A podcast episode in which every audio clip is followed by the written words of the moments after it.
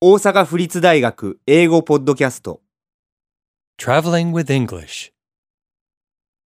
23カナダのバンクーバーのスタンレーパーク近くの土産物屋で In a souvenir shop close to Stanley Park in Vancouver, Canada.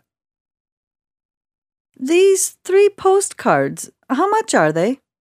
I can't tell you. I'm a tourist too. Oh, sorry, I was mistaken. It's no problem.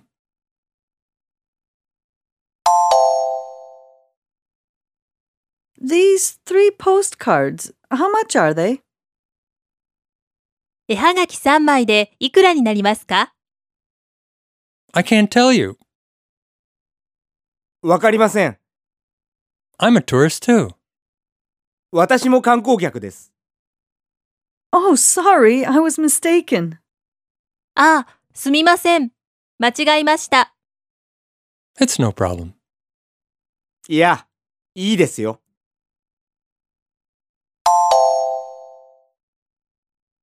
These three postcards, how much are they?